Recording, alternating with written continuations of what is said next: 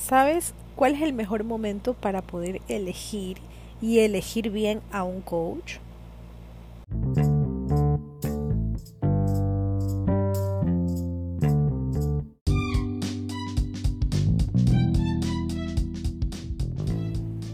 Hola, soy Carolina Pazmiño, psicóloga y coach.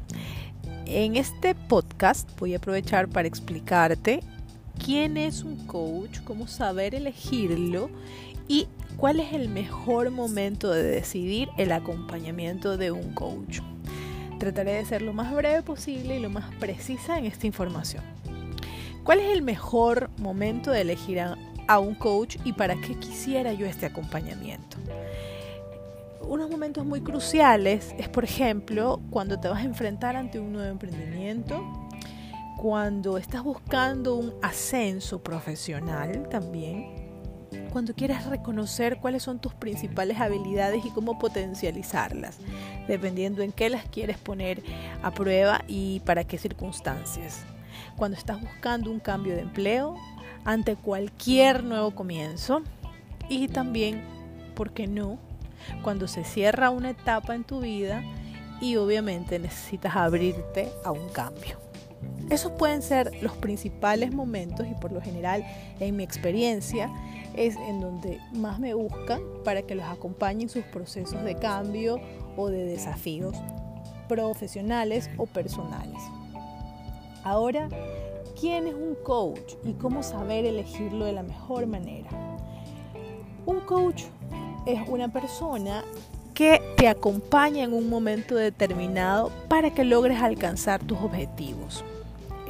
Ese en el momento exacto en donde es importante elegir al profesional que esté certificado, que esté certificado y obviamente una persona que comparta los mismos valores que tú compartes.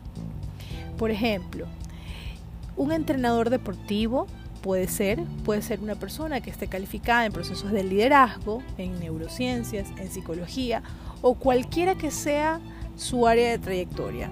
Pero debe ser alguien siempre que tenga la experiencia acorde a las necesidades que requieras resolver. Por ejemplo, si buscas un coach que te acompañe porque quieres emprender algo, lo ideal sería que este coach tenga conocimiento técnico y experiencia también en un proceso de emprendimiento, porque esto se, le va a llegar, eh, le va a ser a él mucho más fácil que pueda conectar contigo y así comprender tu mismo lenguaje que estás explicando y tus emociones que estás viviendo. Si bien es cierto, el coach no aconseja ni asesora, él acompaña este proceso. Y en ese proceso de acompañamiento lo que hace es cuestionarte de una manera tan profunda para que tú mismo aprendas a observar todas esas posibilidades, todo lo bueno que radica en ti y que tú no lo estás viendo.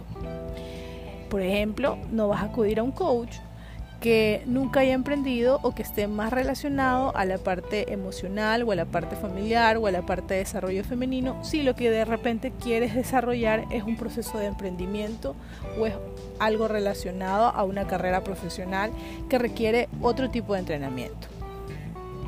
A eso nos referimos con cuál es la persona que es, la mejor, es el mejor compañero en este proceso de cambio, es el mejor acompañante en este proceso de cambio. Ahora, el momento ideal para elegirlo es justamente cuando te encuentras en ese proceso de buscar a alguien que te acompañe, alguien a quien por lo general con frecuencia llamas para que te digan qué hacer, cómo hacerlo y pides ayuda y a lo mejor ya tu círculo cercano de amistades o de familiares no te brinda eh, ese aporte que tú consideras que te está haciendo falta. Es importante también porque hoy en día el, auge del coaching está cada vez más masificado y todas las personas, eh, indistintamente de la profesión, lo están abordando.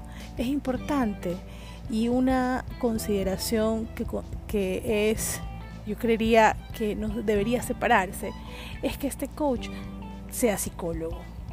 ¿Cuál es la realidad? Que el psicólogo conoce las emociones, conoce profundamente cómo es la evolución del ser humano. A diferencia del coach, que lo que aprendió es a preguntar, a cuestionar, a interpretar, a reconocer de una manera eh, bastante integral, sí, de una manera integral lo que es la corporalidad, la emoción y el lenguaje y las combina para poder hacer preguntas. El psicólogo va mucho más allá de eso. Por eso es que la psicología y el coaching son cosas que van juntas, van de la mano. Porque las emociones que una persona puede manifestar a veces pueden ser tan imperceptibles que llevan a historias del pasado y que eso requiere otro tipo de conversaciones y otro tipo de contextos. Y ahí es donde obviamente un psicólogo tiene el discernimiento para saber decidir por qué proceso debería optar la persona que en ese momento está frente a uno. Yo soy Carolina Pazmiño, psicóloga y coach. Cualquier inquietud puedes seguirme también en las redes sociales o en Instagram como Carol Pazmino.